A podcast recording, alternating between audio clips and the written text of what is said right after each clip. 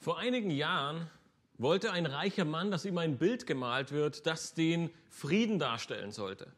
Er beauftragte drei Künstler damit, friedliche Szenarien für ihn zu malen.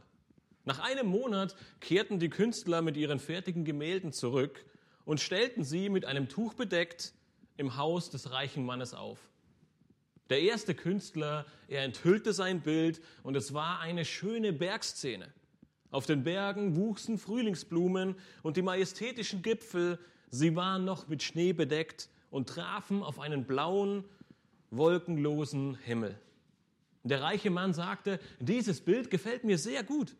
Diese Bergszene ist in der Tat sehr friedlich. Dann entfernte der zweite Künstler sein Tuch, um sein Meisterwerk zu enthüllen. Es zeigte einen wunderschönen Blick auf das Meer. Der Sand kristallweiß, das Wasser blau und ruhig. Die Sonne ging am Horizont unter und währenddessen spiegelte sich die Sonne in dem blauen Meer. In der Mitte des Bildes waren zwei Menschen sitzend auf einem Strandstuhl am Meeresrand und ihre Füße baumelten im Wasser. Der reiche Mann, er war begeistert. Ich liebe es, ich liebe den Strand, ich liebe dieses Bild. Was für eine prächtige Darstellung des Friedens. Widerwillig zog der dritte Künstler sein Tuch von seinem Gemälde. Als es zum Vorschein kam, erstarrte der reiche Mann und war schockiert. Es war eine Wasserfallszene. Ein reißender Fluss stürzte hunderte von Metern in die Tiefe und traf unten auf Felsen.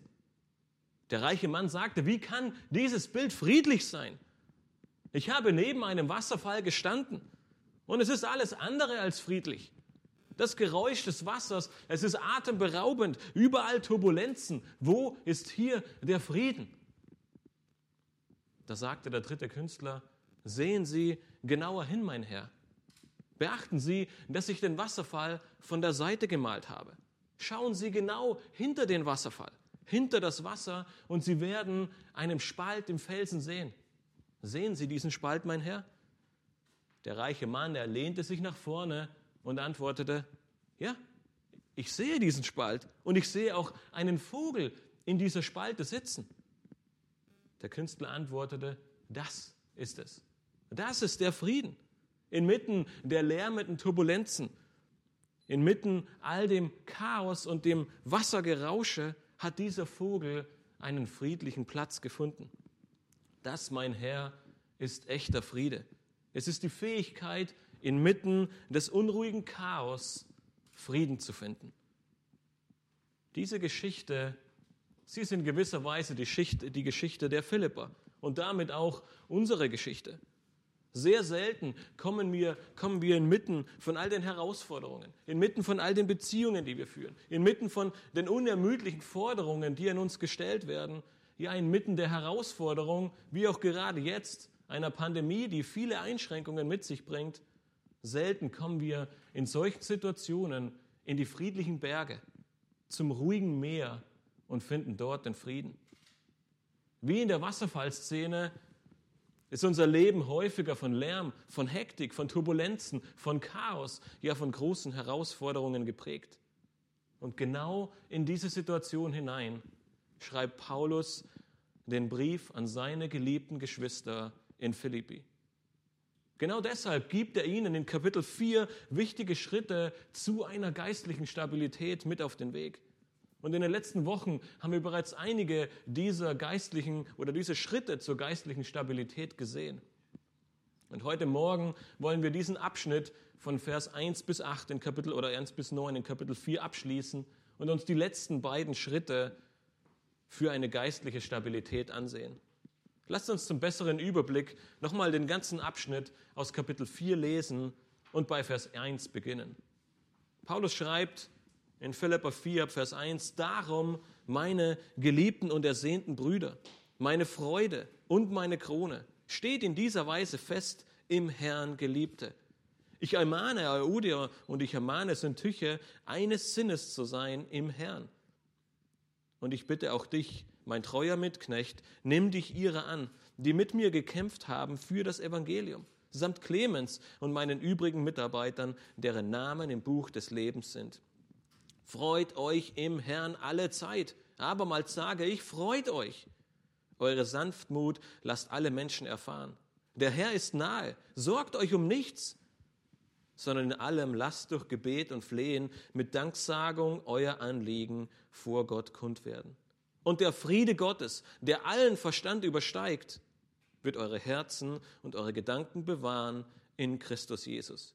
Im Übrigen, ihr Brüder, alles, was wahrhaftig, was ehrbar, was gerecht, was rein, was liebenswert, was wohllautend, was irgendeine Tugend oder etwas Lobenswertes ist, darauf seid bedacht.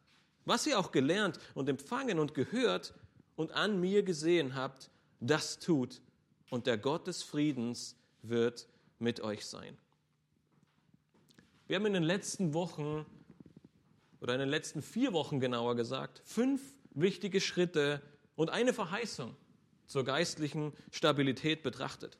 In den Versen 1 bis 7 haben wir gelernt, dass wir zur geistlichen Stabilität kommen, wenn wir friedensstiftend sind, wenn wir freudig sind, wenn wir freundlich sind, wenn wir unbesorgt sind, wenn wir dankbar sind im Gebet und letzten Sonntag durften wir mit einer Folge all dessen, mit einer Verheißung schließen, nämlich, dass wir bewahrt bleiben. Paulus, er nutzt diesen Abschnitt in Philippa 4, um den Geschwistern in Philippi aufzuzeigen, wo sie wahre Stabilität, wo sie wahren Frieden finden. Zweimal wird der Friede Gottes bzw. der Gott des Friedens erwähnt. Und am Ende von Vers 9, heute zum Ende der Predigt, werden wir noch einmal eine großartige Verheißung sehen. Heute wollen wir diesen ganzen Abschnitt von Vers 1 bis Vers 9 abschließen und in den Versen 8 und 9 die letzten beiden Schritte zur geistlichen Stabilität betrachten. Diese letzten beiden Schritte, sie sind unser Denken und unser Handeln. All diese sieben Schritte, die Paulus von Vers 1 bis Vers 9 verdeutlicht, sie sollen uns, ja, sie sollen dir ganz persönlich wichtige Prinzipien an die Hand geben, wie du zu einer geistlichen Stabilität in deinem Leben kommst, wie du trotz all der Herausforderungen und Probleme und der Situation, in der wir uns alle befinden, Ruhe und Frieden finden kannst und geistliche Stabilität erreichst. Wie du ein Leben würdig des Evangeliums führen kannst, wie Paulus es mehrmals im Philipperbrief erwähnt. Und wie du schließlich zufrieden mit Gott kommst. Paulus sagt, durch diese geistliche Stabilität wirst du wahren Frieden mit Gott finden. Nach den ersten Schritten in den Versen 1 bis 7 kommt Paulus in Vers 8 zu seinem sechsten Schritt für eine geistliche Stabilität und dieser lautet, sei auf das Richtige bedacht. Der sechste Schritt, sei auf das Richtige bedacht. Die wichtige Botschaft der letzten Verse, sie bestand darin, uns aufzuzeigen, wie wir unsere Herausforderungen des, Lebens meistern können, wie wir in all den Herausforderungen des Lebens bestehen können, indem wir Frieden stiften, voll Freude auf Gott blicken und uns um nichts sorgen. Stattdessen sollen wir dankbar im Gebet sein und der Gott des Friedens, er wird unser Herz und er wird unsere Gedanken bewahren. Diese wichtigen Wahrheiten sind notwendig, wenn wir nun zu Vers 8 kommen. Paulus, er ruft in Vers 8 dazu auf, richtig zu denken, anstatt in den Versen zuvor Angst zu haben oder Sorge zu haben. Jene Gedanken, die Gott bewahrt, in Vers 7, die sollen uns nun dazu führen, dass wir richtig, dass wir biblisch denken. Paulus, er spricht in diesem Vers direkt in unser Herz. Auf diese Dinge, die Paulus nun in Vers 8 aufführt, darauf sollen wir bedacht sein, darauf sollst du bedacht sein, darüber sollst du dein Leben lang nachdenken. Nun lasst uns nochmal den Vers 8 lesen. Dort schreibt Paulus im Übrigen, ihr Brüder, alles, was wahrhaftig, was ehrbar, was gerecht, was rein, was liebenswert, was wohllautend, was irgendeine Tugend oder etwas Lobenswertes ist, darauf seid bedacht. Im Übrigen oder auch schließlich oder schlussendlich oder zu guter Letzt. Paulus, er beginnt diesen, diesen Vers 8 mit diesen Worten und schließt den ganzen Abschnitt von Philippa 4, Vers 1 bis 9 damit ab. Dieser Abschnitt erfasst in gewisser Weise auch den ganzen Brief zusammen. Paulus, er schreibt einer Gemeinde, die in vielen Dingen eine sehr vorbildliche Gemeinde war. Viel Positives lesen wir im Philipperbrief über die Geschwister in Philippi. Und dennoch hatten sie mit einigen großen Herausforderungen zu kämpfen. Es hat sich an einigen Stellen ein falsches Denken eingeschlichen und dieses falsche Denken, es führt nun mehr oder weniger automatisch zu einem falschen Verhalten. Und vor drei Wochen haben wir äh, Eude und Syntyche betrachtet und gesehen, wie sich dieses falsche Denken in Uneinheit und in Streit in der Gemeinde auswirkt. Deshalb ist dieser ganze Abschnitt ein Aufruf an die Geschwister, an jeden Einzelnen in der Gemeinde und somit auch ein Aufruf an dich und mich heute Morgen. Im Übrigen, ihr Brüder und Schwestern. Wieder spricht Paulus sie direkt an. Wieder drückt er seine Verbundenheit, seine Liebe, seine Hingabe zu den Geschwistern in Philippi aus. Doch diesmal ruft er sie nicht auf, noch nicht, zum Handeln, sondern in Vers 8 beginnt er mit deinen Gedanken. Paulus erführt in Vers 8 acht Eigenschaften oder Aspekte auf, über die wir nachdenken sollen. In gewisser Weise teilt er diese acht Eigenschaften in zwei Gruppen. Die ersten Eigenschaften folgen direkt hintereinander und beginnen alle mit dem Wort was. Die letzten beiden Eigenschaften trennt er ein wenig ab und setzt ein wenn davor, auch wenn das nicht in allen deutschen Übersetzungen zu finden ist. Aber lasst uns der Reihe nach diese Liste von Eigenschaften ansehen. Im Unterschied zu einigen anderen Listen, die wir bei Paulus finden, zum Beispiel in Galater 5 oder Epheser 4 oder Kolosser 3, geht es hier aber nicht primär um dein Verhalten, um die Dinge, die sofort sichtbar werden in deinem Leben, sondern Paulus, er spricht von deinem Denken. Ein Bereich unseres Lebens, den niemand sehen kann. Ein Bereich unseres Lebens, der für alle Menschen verborgen ist. Und doch gibt es jemanden, der in diesen Bereich hineinsieht, der jeden einzelnen Gedanken kennt, nämlich Gott selbst. Deshalb wäre es ein Fehler, diese Eigenschaften, die Paulus hier in Vers 8 aufführt, als eine reine Auflistung zu betrachten, die wir in unserem Leben tun sollen, die in unserem Leben irgendwie sichtbar werden sollen. Vielmehr legt Paulus hier die Grundlage für deine Gedanken, für einen Bereich, der für alle anderen Menschen, selbst für die, die dir am nächsten stehen, geheim ist. Aber Paulus macht deutlich, dass dort die Arbeit für geistliche Stabilität beginnt. Ein richtiges Denken, ein Denken, das auf den Charakter Gottes, auf sein Handeln, auf den dreieinigen Gott ausgerichtet ist, das auf dem Evangelium und seinem Wort beruht, danach sollst du streben. Darauf sollst du bedacht sein. Paulus sagt mit anderen Worten, denke richtig. Und zwar alles was, und wir sehen, dass das Erste, was er in Vers 8 sagt, ist, wahrhaftig ist. Denke alles, was wahrhaftig ist. Dieses Wort benutzt Paulus sehr häufig in Bezug auf Gott. Zum Beispiel in Römer 3, Vers 4. Dort stellt Paulus einen Vergleich auf. In Römer 3, Vers 4 nennt er Gott wahrhaftig den Menschen einen Lügner. Wahrhaftig und wahr ist aber auch sein Wort. Diese Aussage finden wir in 2. Timotheus 2, Vers 15.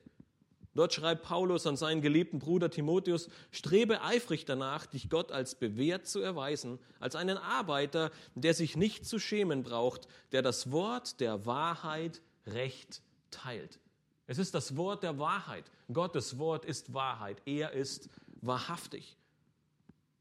Der Apostel Johannes bezeugt in seinem ersten Brief in 1. Johannes 5, Vers 20, dass sowohl der Vater als auch der Sohn wahrhaftig ist. Wir sehen die Dreieinheit Gottes. Sie ist wahrhaftig. Bei, diesen, bei dieser Aussage werden wir sofort an Philippa 1, Vers 27 erinnert, nicht wahr? Könnt ihr euch noch erinnern? Paulus, er ruft uns auf, dass wir Bürger des Himmelreiches sind. Hier in diesem Denken der Wahrhaftigkeit sehen wir, dass der König dieses Himmelreichs wahrhaftig ist. Und deswegen sagt uns Paulus, dass wir auch würdig dessen wandeln sollen. Wenn der König des Königreiches wahrhaftig ist, dann sollen die Bürger des Königreiches auch wahrhaftig sein, aber in diesem Fall sogar wahrhaftig denken. Es ist nicht nur die Wahrheit, die wir sprechen sollen. Paulus sagt, bereits in unseren Gedanken sollen wir wahrhaftig sein. Dort müssen wir ansetzen. Schon in unserem Denken soll uns alles daran liegen, zu denken, was wahrhaftig, was richtig ist. Und zwar in allen Bereichen unseres Lebens. Über unseren Ehepartner, über unsere Kinder, über unsere Freunde, über unsere Familie als Ganzes, über unsere Arbeitskollegen, aber auch in allen anderen Dingen, in jedem Bezug unseres Lebens sollen wir denken, was wahr ist, was wahrhaftig ist. In 1. Korinther 13, die meisten von euch kennen diesen Abschnitt, wo es über die Liebe geht, dort lesen wir in Vers 6, dass sich die Liebe an der Wahrheit erfreut. Und deswegen sollten wir uns immer wieder in unserem Leben die Frage stellen, erfreue ich mich an der Wahrheit? Ist es mein Bestreben, in all meinem Denken mich nach der Wahrheit auszustrecken? Sie eifrig zu suchen und nicht nach dem zu trachten, was falsch ist? Nun, es vergeht momentan kaum ein Tag, an dem es keine neuen Nachrichten über den Coronavirus gibt. Nicht wenige dieser Nachrichten sind oder grenzen sehr stark an Verschwörungstheorien. Der Staat ist an allem schuld, eine geheime Weltmacht hat den Virus in die Welt gesetzt. Irgendwelche anderen Theorien, die aufgestellt werden. Aber nicht nur das, diese Theorien gibt es schon seit langem. Der Mensch, er war nie auf dem Mond. Der 11. September 2001 wurde von den USA inszeniert. Die Erde ist eine Scheibe. Wir können unzählige dieser Theorien aufstellen. Nun, nicht alles ist immer einfach zu erklären und wir haben auch in dieser Krise keine Antwort auf jede Frage. Wir wissen nicht, wo dieser Virus herkommt. Aber eines haben all diese Theorien gemeinsam. Sie versuchen uns etwas einzureden, sie versuchen uns etwas einzubläuen, was nicht richtig ist. Diese Theorien, sie führen uns dazu, dass wir anfangen, dem Staat zu misstrauen. Ja, dass wir vielleicht sogar anfangen, gegen den Staat zu rebellieren. Sie führen uns dazu, dass wir andere Menschen als Lügner hinstellen, dass wir die ganze Menschheit als Lügner hinstellen ja, dass wir anfangen, andere Menschen zu verurteilen. Und deswegen ist die große Frage, richtest du deine Gedanken darauf aus, was wahrhaftig ist? Und es ist sehr interessant, dass Paulus dieses Wort wahrhaftig häufig mit Gott in Verbindung bringt. Denn darauf sollen unsere Gedanken ruhen. Gott ist derjenige, der wahrhaftig ist. Er regiert über das ganze Universum. Nichts und niemand kann sich ihm widersetzen. Er ist derjenige, der das Heft in der Hand hält. Keine Verschwörungstheorie kann sich ihm äh, widersetzen. Keine Verschwörungstheorie ist mächtig genug. Keine Macht dieser Welt kann ihm ein Schnippchen schlagen. Seit Grundlegung der Welt, ja vor Grundlegung der Welt, hat er seinen Ratschluss festgesetzt und wir lesen an vielen Stellen, dass er ihn auch zum Ziel bringen wird. Deswegen sollen wir denken, was wahrhaftig ist, uns vor allem nach Gott ausstrecken und das denken, was richtig ist. Die zweite Eigenschaft, die Paulus uns hier aufführt in Vers 8 ist, denke alles, was ehrbar ist. Dieser Begriff war in der griechischen Religion sehr, sehr wichtig. Er spricht von dem, was ernst ist, was erhaben ist, was würdevoll ist, ja, was majestätisch ist oder was ehrwürdig ist.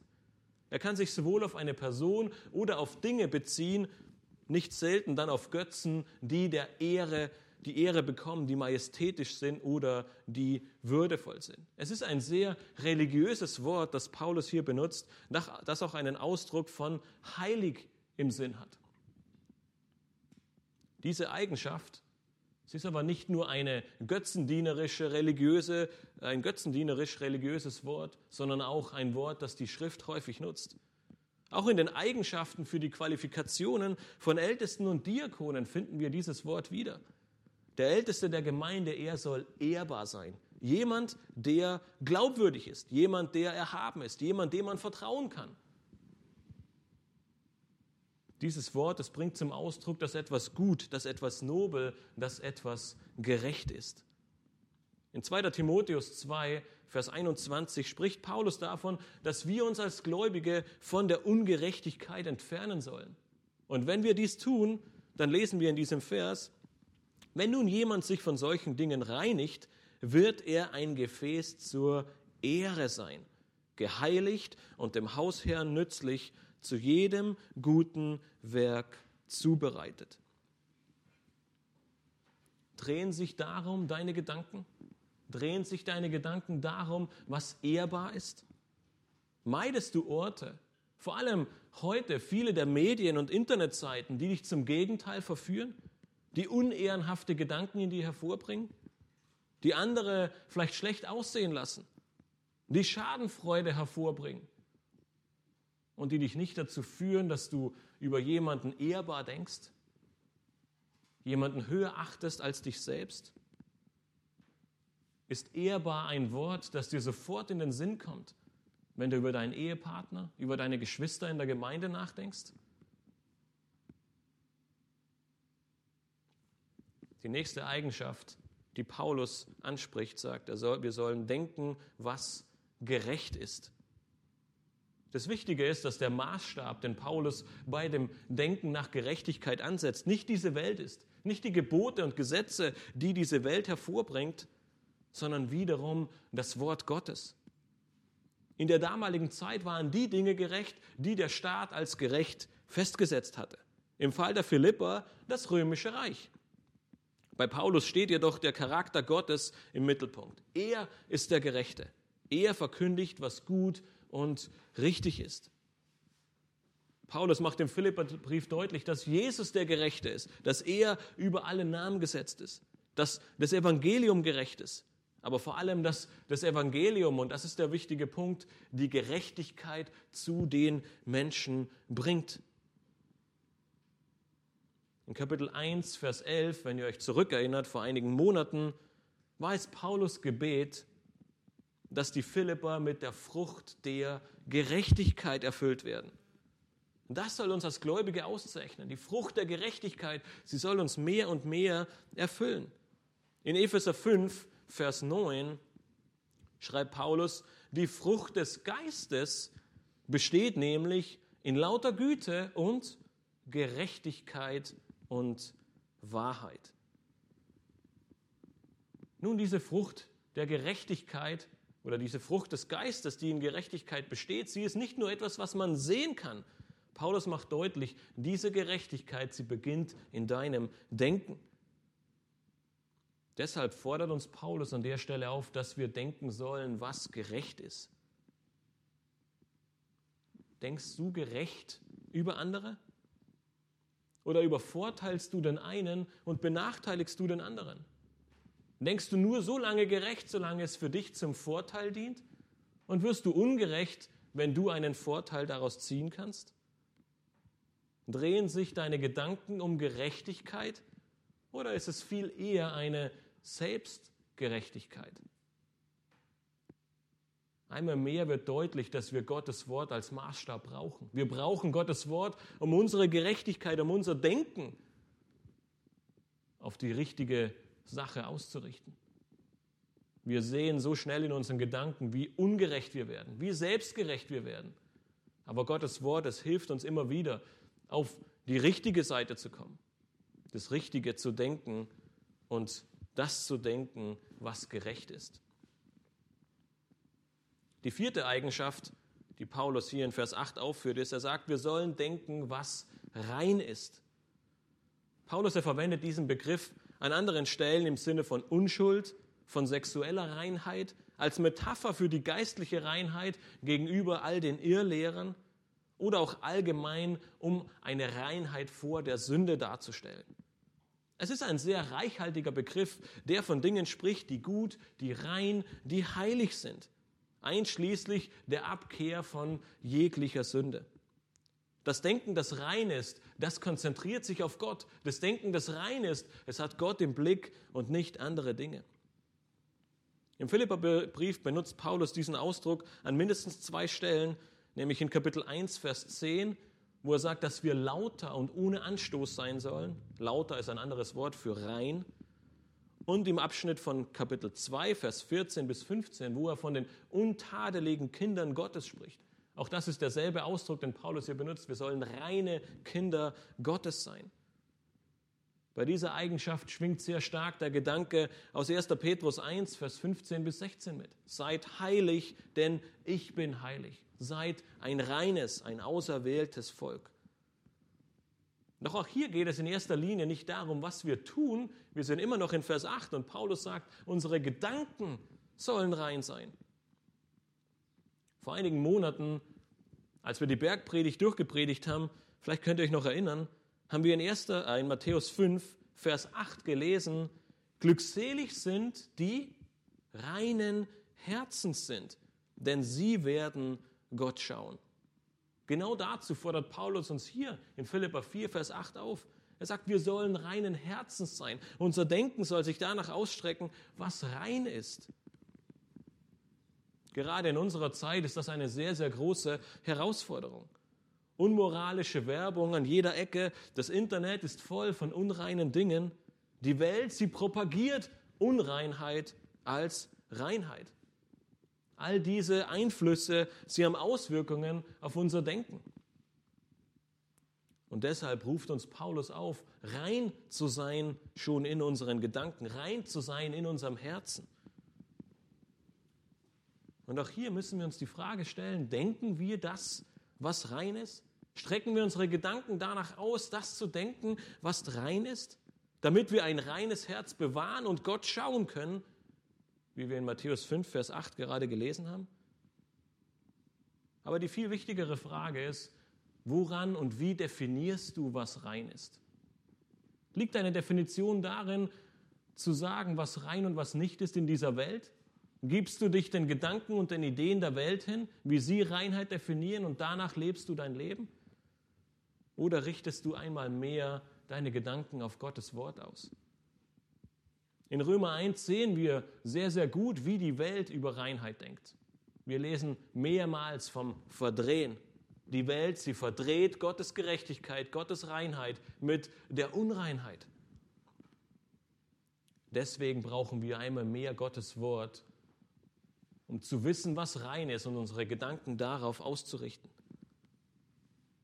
Die fünfte Eigenschaft in Vers 8 ist, wir sollen denken, was liebenswert ist.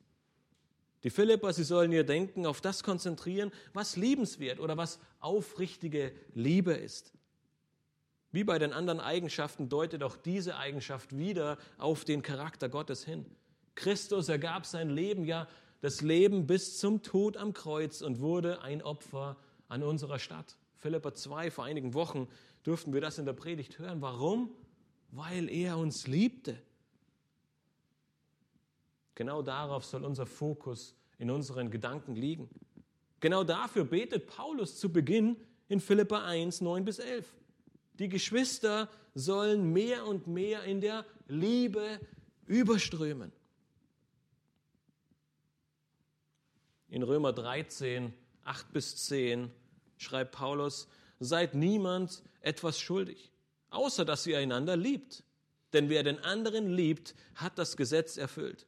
Denn die Gebote, du sollst nicht Ehe brechen, du sollst nicht töten, du sollst nicht stehen, du sollst nicht falsches Zeugnis ablegen, du sollst nicht begehren und welches andere Gebot es noch gibt, werden zusammengefasst in diesem Wort, nämlich, du sollst deinen Nächsten lieben wie dich selbst. Die Liebe tut dem Nächsten nichts Böses. So ist nun die Liebe die Erfüllung des Gesetzes. In diesen Versen liegt das Fundament für wahre Freundschaft und Einheit innerhalb und außerhalb der Gemeinde. Wir sehen, dass die Liebe eines der Kennzeichen, das Fundament ist, was uns befähigt, richtig zu handeln. Und diese Liebe beginnt aber bereits in unserem Gedanken. Hast du immer die Liebe im Blick? Gerade vielleicht, wenn du an deinen Ehepartner denkst? Denkst du über deine Geschwister in der Gemeinde, selbst wenn nicht immer alles rund läuft, selbst wenn es Herausforderungen gibt? Denkst du dennoch von ihnen die Dinge, die liebenswert an ihnen sind? Steht die Liebe zu deinem Mitmenschen im Vordergrund, damit du das Gesetz erfüllst, was wir gerade in Römer 13 gelesen haben? Oder kommt zuerst Groll, Neid, Zorn, Missmut, Streit oder andere Dinge in deinen Gedanken auf? Du kannst dich selbst entscheiden, ob du bei einer weißen Wand auf die weiße Wand blickst oder auf den schwarzen Punkt, auf den schwarzen Fleck, der sich irgendwo auf dieser Wand befindet. Und genau dazu ruft uns Paulus auf. Du hast die Möglichkeit, Gott hat dir die Freiheit gegeben, richtig zu denken. Wenn du liebenswert und Liebe denkst in Bezug auf deinen Nächsten, dann werden auch Worte der Liebe, Worte der Ermutigung aus deinem Mund kommen. Die letzte Eigenschaft in dieser ersten Gruppe von Eigenschaften ist, wir sollen denken, was wohllautend ist. In 2. Korinther 6, Vers 8 nutzt Paulus diesen Begriff im Sinne einer guten Rede im Gegensatz zu einer schlechten Rede, einer Verleumdung. Man kann dieses Wort auch mit bewundernswert oder von gutem Ruf oder gut klingend übersetzen. Paulus er möchte, dass die Philipper ihre Gedanken auf diese Dinge konzentrieren, auf jene Dinge, die ihrer Stellung würdig sind. Diese Eigenschaft, sie ist sehr eng mit einer guten Nachricht verbunden. Der Hebräer-Schreiber, er sagt in Hebräer 13, Vers 16, wohl zu tun und mitzuteilen, vergesst nicht, denn solche Opfer gefallen Gott wohl. Nun, dieses Opfer des Wohlzutuns, die Grundlage dafür liegt darin begraben, dass du wohllautende Gedanken hast. Wohllautende Gedanken werden zu wohltuenden Taten führen. Das ist es, worauf Paulus hinaus will. Wenn du etwas Gutes denkst, dann wird eine gute Tat daraus folgen. Wenn in deinen Gedanken keine guten Gedanken sind, dann wird auch keine gute Tat dabei herauskommen. Die letzten beiden Eigenschaften in Vers 8, die Paulus etwas abgrenzt, sind Tugend und lobenswert. Wortwörtlich übersetzt wird dieser letzte Teilsatz folgendermaßen lauten. Man könnte sagen, wenn es etwas gibt, das ausgezeichnet und lobenswert ist. Die Elberfelder Bibel übersetzt diesen Abschnitt sehr genau. Wir haben es hier mit einem Konditionalsatz, einem Bedingungssatz zu tun. Nun, ihr kennt diesen Satz vielleicht von euren Kindern. Du sagst, liebes Kind, kannst du bitte dein Zimmer aufräumen? Und dein Kind antwortet, ja, gerne, wenn ich zu Ende gespielt habe. Das Aufräumen des Zimmers, es ist an eine Bedingung geknüpft, an das Ende des Spielens. Nun, Paulus, er nutzt diesen Bedingungssatz nicht in derselben Art und Weise, wie wir es und unsere Kinder es manchmal tun. Es ist keine Bedingung, die erfüllt werden muss, damit das andere passiert. Paulus, er nutzt es mehr in einer rhetorischen Art und Weise, ähnlich wie wir es schon in Philippa 2, Vers 1 gelesen haben, wo er schreibt, gibt es nun bei euch Ermahnungen Christus, gibt es Zuspruch der Liebe, gibt es Gemeinschaft des Geistes, gibt es Herzlichkeit und Erbarmen, so macht meine Freude völlig. Nun, es gibt diese Dinge, es muss diese Dinge in der Gemeinde geben. Und genau das Gleiche sagt er hier in Philippa 4, Vers 8. Es gibt diese Eigenschaften. Und deswegen sollen wir darüber nachdenken. Deswegen sollen wir darauf bedacht sein. Die erste dieser letzten beiden Eigenschaften ist die Tugend oder auch eine, ausge, eine ausgezeichnete, eine überragende Eigenschaft. Es ist eine Eigenschaft, die uns unumgänglich an Christus denken lässt. Er ist ausgezeichnet, er ist perfekt, sein Name ist über allen Namen, wie wir vorhin gehört haben. Philippa 2, Vers 9. Durch seine Macht und seine Kraft haben wir die Möglichkeit, die Tugenden, diese ausgezeichneten Eigenschaften, von denen uns zum Beispiel der Apostel Paulus, äh, Apostel Petrus in 2. Petrus 1 berichtet, durch seine Macht können wir diese Dinge vollbringen. Obwohl man bei Tugend oder Exzellenz häufig an eine Tat denkt, so geht Paulus hier wieder einen Schritt weiter und sagt, nein, es ist nicht nur die Tat, sondern wir sind aufgefordert, diese Exzellenz, diese, diese ausgezeichneten Dinge schon zu denken, ehe wir sie tun. Die Grundlage für unser christliches Leben, es beginnt bereits in unseren Gedanken und nicht in unseren Handlungen. Die letzte Eigenschaft ist lobenswert. Das Nomen, das Substantiv, das Wort Lob, diese Eigenschaft finden wir bereits in Philippa 1, Vers 11. Paulus benutzt es dort, um die Herrlichkeit und den Lobpreis an Gott zu richten. Und zwar der, der aus der Frucht der Gerechtigkeit kommt. Paulus erdrängt nun in Vers 8 hier in Kapitel 4 die Philipper, ihre Gedanken und Ideen, Ideen mit all dem zu füllen, was ausgezeichnet, was eine Tugend, ja, was lobenswert ist. Diese Wörter, sie werden sehr, sehr häufig in einen Bezug benutzt mit der Verherrlichung Gottes oder dem Rühmen in Christus. Und er sagt, genau das sollen wir denken. So sehr wir Gott loben, so sehr wir uns rühmen in Christus, so sehr sollen unsere Gedanken lobenswert und ausgezeichnet sein. Zusammenfassend können wir in diesem Vers sagen, dass wir aufgerufen werden, dass jeder Gläubige aufgerufen ist, über das Gute, das Wahre, das Heilige, das Gerechte, das Reine, ja alles, was liebens- und lobenswert ist, nachzudenken. Als Gläubiger sollen wir uns nicht verleiten lassen, über Böses, Negatives, Lästerliches oder Liebloses nachzudenken. Stattdessen sollen deine Gedanken sich mit den Dingen Gottes beschäftigen, mit seinem Wort, mit Christus, mit seinem Geist, mit dem Evangelium, dem Glauben, der Hoffnung. Sie sollen mit Liebe gefüllt sein. Du sollst das Leben derer betrachten, die Christus wirklich nacheifern und voll und ganz zu dem werden, zu dem du geschaffen und berufen wurdest, nämlich dem Ebenbild des Sohnes gleichgestaltet zu werden. Nun, liebe Geschwister, ich weiß nicht, wie es euch ergeht, aber ich denke, dieser Vers ist einer der herausforderndsten im ganzen Philipperbrief. Paulus erfordert jeden Einzelnen dazu auf, all das Unkraut, das im Garten unserer Gedanken entstanden ist, radikal auszureißen. Ja, jeder böse Gedanke, er muss weg, er muss ausgerissen, er muss vernichtet werden. So sehr wir mehrmals im Jahr, vor allem im Frühjahr, unseren Garten durchsuchen und Unkraut versuchen wegzumachen, damit es nicht den ganzen Garten überwuchert. Genau das Gleiche sagt Paulus, das muss in deinem Herzen passieren. Das Unkraut der bösen Gedanken, es muss radikal ausgerissen werden. Wir sollen nur Gutes und Reines denken, in Liebe und mit Lob. Mittlerweile leben wir jedoch in einer Gesellschaft, die eher einem Fastfood-Denken verfallen ist. Vieles von dem, was wir in den Medien und im Internet lesen und hören, ist nett ausgedrückt Unsinn. Es führt uns dazu, dass wir zu oberflächlichen und gedankenlosen zu graben, unser Herz mit guten Dingen zu füllen uns die großartigen Werke Gottes vor Augen zu führen, uns nach ihm auszustrecken und das zu denken, was gut und ehrbar und lobenswert und liebevoll ist und damit unsere Herzen zu füllen und Gott damit die Ehre zu geben. In Lukas 6, Vers 45 bekommen wir einen kleinen Eindruck, warum dieser Vers 8 so wichtig ist. Dort lesen wir, der gute Mensch er bringt aus dem guten Schatz seines Herzens das Gute hervor. Und der böse Mensch, er bringt aus dem bösen Schatz seines Herzens das Böse hervor. Denn wovon sein Herz voll ist, davon redet sein Mund.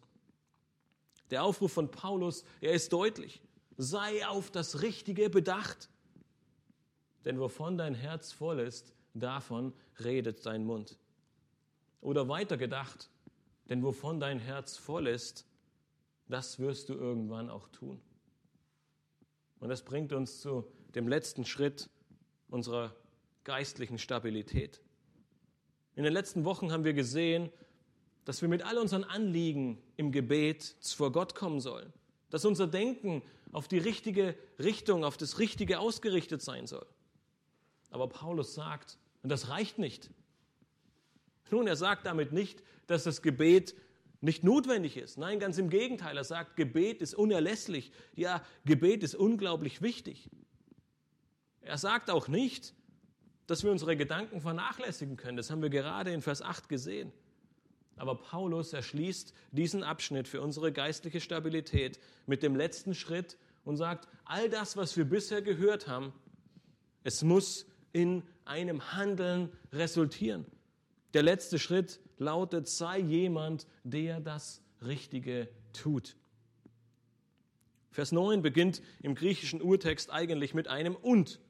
Paulus stellt damit eine Verbindung zu Vers 8 her. Er macht deutlich ein richtiges Denken. Es muss in einem richtigen Handeln sichtbar werden. Wir denken nicht nur gut über unseren Nächsten, sondern wenn wir gut über unseren Nächsten denken, dann tun wir ihm auch Gutes. Während wir in Vers 8 zu einem richtigen, zu einem guten Denken aufgefordert wurden, sehen wir nun in Vers 9, dass dies durch gute, richtige Handlungen, dem Anwenden dessen, was wir in Vers 8 gedacht haben, endet. Paulus, er macht damit deutlich, dass wir auf beiden Seiten von diesem Pferd fallen können. Du kannst Taten oder Werke tun ohne die richtige Einstellung. Und dabei erinnern wir uns sehr schnell an die Verkündiger des Evangeliums in Kapitel 1, nicht wahr? Neid und Streitsucht war ihre Motivation, das Evangelium zu verkündigen. Auf der anderen Seite kannst du aber auch den Anschein erwecken, eine richtige Einstellung zu haben, richtige Gedanken zu haben, ohne jemals eine Tat folgen zu lassen. Paulus, er ruft nun die Philipper auf und macht ihnen deutlich, nach beidem zu streben, das Richtige zu denken und aus diesem Denken heraus richtig zu handeln. Beides macht den Gläubigen aus. Lasst uns nochmal gemeinsam Vers 9 lesen. Was ihr auch gelernt und empfangen und gehört und an mir gesehen habt, das tut. Und der Gott des Friedens wird mit euch sein.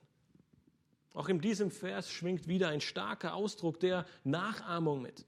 Wir haben bereits in Kapitel 3, Vers 17 gesehen, dass Paulus möchte, dass sie ihn bzw. all jene, die Christus nachfolgen, nachahmen sollen. Hier in Vers 9 führt er nun vier Aspekte auf, wie wir das in unserem täglichen Leben tun sollen. Er sagt, alles, was ihr gelernt, empfangen, gehört und gesehen habt, das tut. Es sind aber nicht nur Dinge der Vergangenheit. Er sagt nicht nur alles, was ihr vor vielen Monaten oder Jahren mal gehört habt, das tut, sondern auch das, was ihr heute hört, das, was ihr heute lernt, das, was ihr heute seht, das tut. Das Erste, was wir tun sollen, ist, alles, was wir gelernt haben, umzusetzen. Dieser Begriff war damals sehr weit verbreitet und er drückt eine Liebe zum Wissen und zum Lernen aus. Er bedeutet wortwörtlich, den Geist auf etwas zu lenken. Er wurde damals leider sehr häufig für ein reines Wissen benutzt.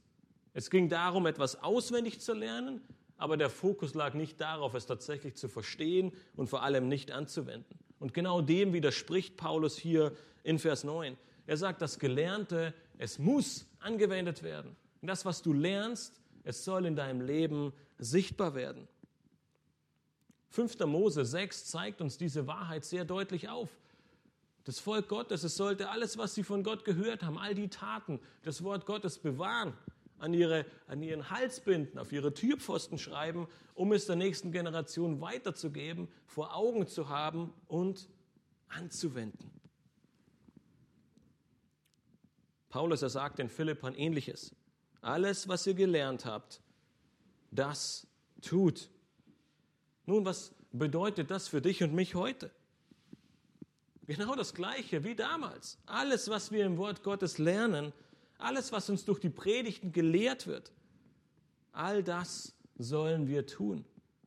Du sollst in deinem Leben das anwenden, was du jeden Sonntag in der Predigt hörst. Und schon wird das Gelernte ganz praktisch, auch wenn es manchmal hart ist. Aber er sagt auch, alles, was ihr empfangen habt, das tut. Nun, dieser Begriff, er kombiniert zwei Wörter, nämlich neben und nahe und nehmen und empfangen. Es bedeutet damit so viel wie etwas zu übernehmen oder in die Gemeinschaft aufnehmen oder auch etwas erben. Platon und Aristoteles, zwei griechische Philosophen, sie nutzten dieses Wort für die Beziehung des Lehrers zum Schüler. Der Lehrer ergibt und der Schüler er nimmt oder empfängt. Ein sehr gutes Beispiel in der Bibel finden wir in 1. Korinther 15, Vers 3. Dort sagt Paulus, denn ich habe euch zuerst das überliefert, was ich auch empfangen habe, nämlich, dass Christus für unsere Sünden gestorben ist nach den Schriften. Hier finden wir drei wichtige Dinge. Paulus, er hat empfangen und er hat es weitergegeben. Das heißt, es ist nicht nur ein Ich nehme es, sondern er hat es empfangen, er hat es angewendet und weitergegeben. Und genau dazu ruft uns Paulus nun hier in Philippa 4, Vers 9 auf. Er sagt, was ihr empfangen habt, das sollt ihr tun und weitergeben. Als ganz, als ganz konkretes Beispiel sehen wir hier das Evangelium, die Evangelisation in 1. Korinther 15. Wir haben das Evangelium empfangen, nun wenden wir es an, wir tun es, aber gleichzeitig geben wir es weiter. Ein sehr praktischer Aufruf für die Weitergabe des Evangeliums.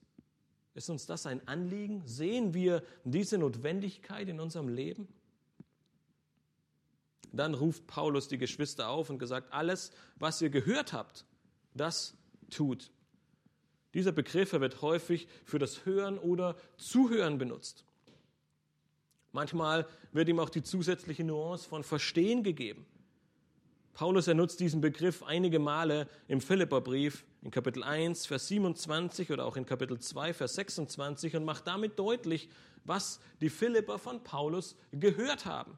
Und nun am Ende des Briefes sagt er ihnen, drei Kapitel lang habt ihr einiges gehört, jetzt kommt der Moment, es anzuwenden. Das Gehörte, dann ist das sehr gut und sehr wichtig. Aber Paulus sagt, du musst das Gehörte in deinem Leben auch anwenden. Du musst Gottes Wort, das in dein Leben hineinspricht, das dich ermutigt, gewisse Dinge weiter zu tun oder auch ermahnt, gewisse Dinge nicht mehr zu tun und dafür mit anderen Dingen zu ersetzen, in deinem Leben anwenden. Zuletzt sagt er, alles, was ihr an mir gesehen habt.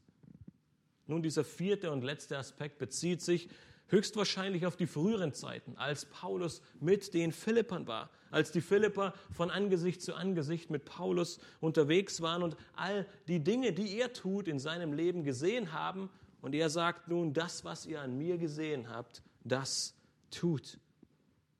Für die Griechen und Römer war das Sehen wichtiger als alles andere. Ihnen ging es nicht um das Hören, um das Lehren, um das Empfangen, sondern sie wollten nur sehen und das tun. Es ist gut möglich, dass Paulus diesen Aspekt deswegen extra betont. Sie sollen jetzt nachahmen, was sie von ihm gesehen haben. Was Paulus getan hat, als er unter ihnen war. Und dieses Sehen oder gesehen haben und tun. Es schließt im Großen und Ganzen diese anderen Aspekte mit ein. Denn was sie an ihm gesehen haben, nämlich was er gelehrt, was er gelernt, was er empfangen, was er gehört hat, das sollen sie nun auch tun. Und so kommen wir in Vers 9 zu dem, das tut. Nahezu am Ende des Verses kommt nun der Imperativ, der Befehl. Paulus sagt ihnen, alles, was ihr von mir wisst, alles, was ihr von mir gelernt, an mir gesehen, von mir gehört habt, das tut. Egal, ob es durch Lehre, durch Beobachtung oder nur durch einfaches Zuhören geschehen ist, lasst euren Glauben, eure neue Schöpfung in Jesus Christus durch eure Taten in eurem Leben sichtbar werden. Lebt nicht mehr gleich der Welt. Euer verändertes Denken in Vers 8, es soll nun zu einem veränderten Denken in eurem Leben führen.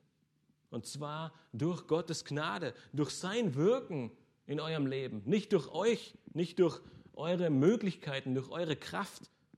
Genau das ist es, was Paulus in Römer 12, Vers 1 bis 2 so sehr und so gut auf den Punkt bringt.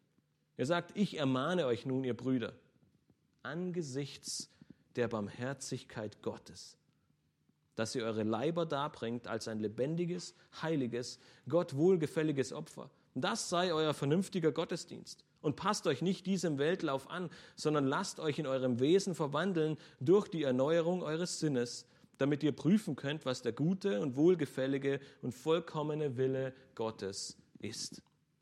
Das soll dein Ziel sein. Dafür sollst du kämpfen, jeden Tag aufs Neue. Dass dein ganzes Leben, dein Denken und dein Handeln zu einem lebendigen, heiligen und Gott wohlgefälligen Opfer wird. Wie kann das geschehen? weil Gott es dir in seiner Barmherzigkeit ermöglicht, weil Gott dir all die Macht und die Kraft dazu gegeben hat, weil Gott dich dazu ausgestattet hat, nicht weil wir als Gläubige es könnten. Und wie bereits in Vers 7 schließt Paulus in Vers 9 diesen ganzen Abschnitt mit einer großartigen Verheißung. Er sagt, und der Gott des Friedens wird mit euch sein. Paulus, er benutzt den Gott des Friedens oder den Frieden Gottes in einigen anderen ähnlichen Konstruktionen, ähm, wie wir es hier finden in seinen Briefen und fast immer in Situationen, wo es um die Einheit geht. Entweder als Grundlage für einen Aufruf im Gebet oder wie hier als eine Zusicherung. Es ist interessant, dass Paulus in drei von vier Stellen den Gott des Friedens in einem Kontext verwendet, wo es um Meinungsverschiedenheiten oder Spaltungen geht. In Rom, in Korinth und hier in Philippi. Aber er versichert ihnen, dass Gott ein Gott des Friedens ist und dass er ihnen Frieden bringen wird. Aber neben diesen zwischenmenschlichen Herausforderungen, die die Philipper hatten, hatten die Philipper auch sonst keinen Frieden. Sie wurden von der Bevölkerung und ihren Führern der Stadt verfolgt, Kapitel 1, und von den Judäern und ihren Feinden bedroht, in Kapitel 2. Doch trotz alledem, und Paulus sagt, egal wie lange diese Situation noch anhält, der Gott des Friedens wird mit euch sein. Wir haben bereits letzte Woche in Vers 7 gesehen, dass der Friede Gottes, der allen Verstand übersteigt, ihre Herzen und Gedanken bewahren wird. Hier in Vers 9 ist es nun Gott selbst, der Gott des Friedens, der mit ihnen sein wird. Innerhalb von wenigen Versen bekommen die Philipper eine doppelte Zusicherung, eine doppelte Hoffnung. Gott lässt sie nicht allein. Gott lässt dich nicht allein. In all den widrigen Umständen, dem Streit, der Verfolgung, ja selbst während einer Pandemie. Gott lässt seine Kinder nicht allein. Wenn wir ihn suchen, wenn wir uns nach ihm und seinem Wort ausstrecken, wenn wir ihm nachahmen wollen, wenn wir unser Leben auf ihn ausrichten, dann ist er da. Gott mit dir. Das ist die größte Gewissheit, die größte Freude, die größte Hoffnung, die ein Mensch hören kann. Inmitten all der Uneinheit, der Sorge und der Herausforderungen, die die Gemeinde in Philippi vor sich hatte, macht Paulus ihnen deutlich, Gott und sein Friede sind größer als alles andere. Diese letzten Worte von Paulus in Vers 9, sie sind kein Wunsch, sie sind auch keine menschliche Hoffnung, dass es irgendwie klappen möge. Es ist eine feste Zusicherung, ja, eine Verheißung. Wenn du zu Gott fließt, wenn du deine Gedanken und dein Handeln auf ihn ausrichtest, wenn du ihn suchst, dann ist der Gott des Friedens mit dir. Nun, in einer hektischen Zeit und in unsicheren Zeiten wie dieser verliert man schnell das wirklich Wichtige aus den Augen.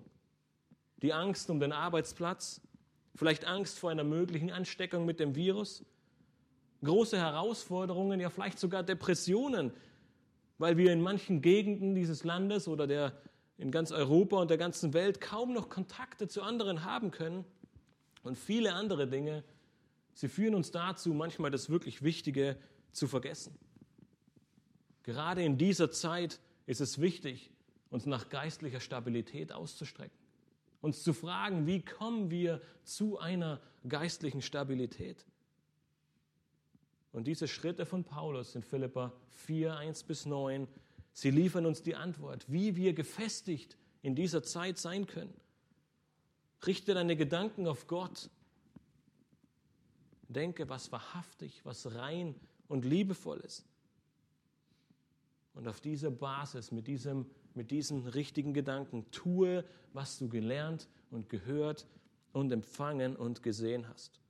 Nun, wie sieht das ganz praktisch aus? Ich gehe davon aus, dass du gerade vor deinem Laptop oder deinem Tablet sitzt und dieser oder auch anderen Predigten zuhörst. Was hast du bisher mitgeschrieben? Oder hast du überhaupt etwas mitgeschrieben? Die wöchentliche Predigt, sie ist ein zentraler Bereich in unserem Leben, wo wir Gottes Wort hören, wo wir davon lernen, wo wir Gottes Wort empfangen dürfen. Bete dafür, dass du jeden Sonntag mit vollem Herzen dabei bist. Bete vor deinen Gottesdiensten die ganze Woche über, dass du dich auf die Predigt gut vorbereitest. Schreibe mit, aber vor allem suche nach Anwendungen für dein Leben? Was willst du ändern? Wovon wurdest du überführt? Wovon wurdest du bestärkt, dass du auf dem richtigen Weg bist? Welche Schritte willst du konkret gehen, um deine falschen Gedanken oder deine falschen Taten zu ändern oder richtige Gedanken und richtige Wege, richtige Taten weiter voranzubringen? Suche dir Vorbilder oder ein Vorbild in deinem Leben, zu dem du aufsehen kannst. Nun, am Ende wissen wir, dass Jesus Christus in allem unser ultimatives Vorbild ist und dennoch sagt uns Paulus, ahmt mich nach. Suche dir Vorbilder in deinem Leben, die ein hingegebenes, ein Gott wohlgefälliges Leben führen und sprich mit ihnen. Ahme sie nach, tu die Dinge, die sie lieben. Oder wenn du in diesem Prozess schon weiter bist, dann hilf anderen. Sei ein Vorbild für sie, wie Paulus. Deine geliebten Brüder und Schwestern, hilf ihnen, diesen Weg zu einer geistlichen Stabilität zu gehen. Am Ende ist es nicht nur ein Segen für sie, sondern auch ein Segen für dich, ein Segen für die ganze Gemeinde. Er wird zur Einheit, er wird zur Nächstenliebe, ja, er wird zur Gemeinschaft und zum Dienst aneinander beitragen. Und über all dessen, als die Kirsche auf der Sahnetorte, als das Beste, das Schönste von allen Dingen, darfst du dir diese Verheißung in Vers 7 und in Vers 9 gewiss sein, dass der Gott des Friedens dein Herz und deine Gedanken bewahrt und mit dir ist. Was für eine großartige Verheißung.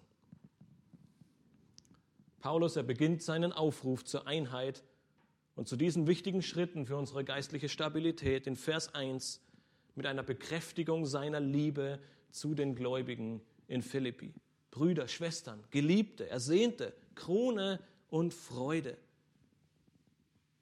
Er zeigt uns auf, was uns als Gläubige auszeichnen sollte, aber vor allem, was uns als Gläubige Stabilität geben soll. Eine Liebe, Ausdauer, die Förderung der Einheit, eine Hoffnung, Freude, Sanftmut, Sorglosigkeit im Gebet, ein richtiges Denken und schlussendlich ein richtiges Handeln, das auf all diesen Eigenschaften beruht. All dies wird dir den Frieden Gottes bringen. Gott mit dir. Ein wichtiger Schlüssel dafür ist diese gleiche Denkweise. Immer wieder im ganzen Philipperbrief werden wir aufgefordert, eines Sinnes zu sein, dasselbe zu denken. Diese gleiche Gesinnung, diese Denkweise, sie wird die Einheit in Christus bewirken. Sie wird das Ausleben des Evangeliums bewirken, aber sie wird dich auch bewahren. Im gesamten Brief wird diese vom Evangelium geprägte Denkweise stark betont. Es ist der Schlüssel für Einheit, für Freude, für Sanftmut und sie wird zum Frieden beitragen und uns zum Frieden führen. Schließlich werden wir aufgefordert, all diese Dinge nachzuahmen, diese Dinge zu tun und ein Vorbild für andere zu sein und uns gleichzeitig Vorbilder zu suchen. Die Welt, sie ist voller Falscher, voller Selbsternannter oder von den Medien ausgewählten Vorbilder. Sie formen unseren Verstand und unsere Herzen und sie bringen uns nicht dahin, wo wir hin sollen. J.I. Packer, er schrieb in seinem Buch Gottes Plan für dich einige sehr, sehr wichtige Worte. Er sagt, wir sollten jene Freizeitaktivitäten für uns wählen, die uns Gott, unseren Geschwistern und all dem, was uns geistlich erhebt, am nächsten bringen. Diese Freizeitaktivitäten sollen wir suchen, nach diesen Dingen sollen wir streben, die uns Gott, unseren Geschwistern in der Gemeinde und all den Dingen, die uns geistlich erbauen, näher bringt. Nicht all die anderen Dinge, die uns so sehr als etwas Gutes verkauft werden.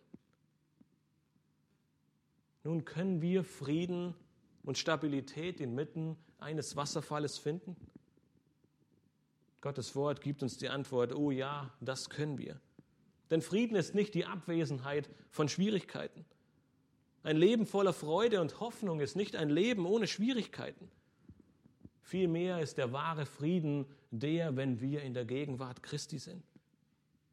Wenn wir inmitten herausfordernder Situationen, schwieriger Beziehungen, Schwierigkeiten und allerlei Problemen auf diese Verse sehen und unsere Gedanken und Taten auf Gott ausrichten, zu Christus kommen, dann werden wir den Frieden Gottes und den Gott des Friedens finden und er wird mit uns sein.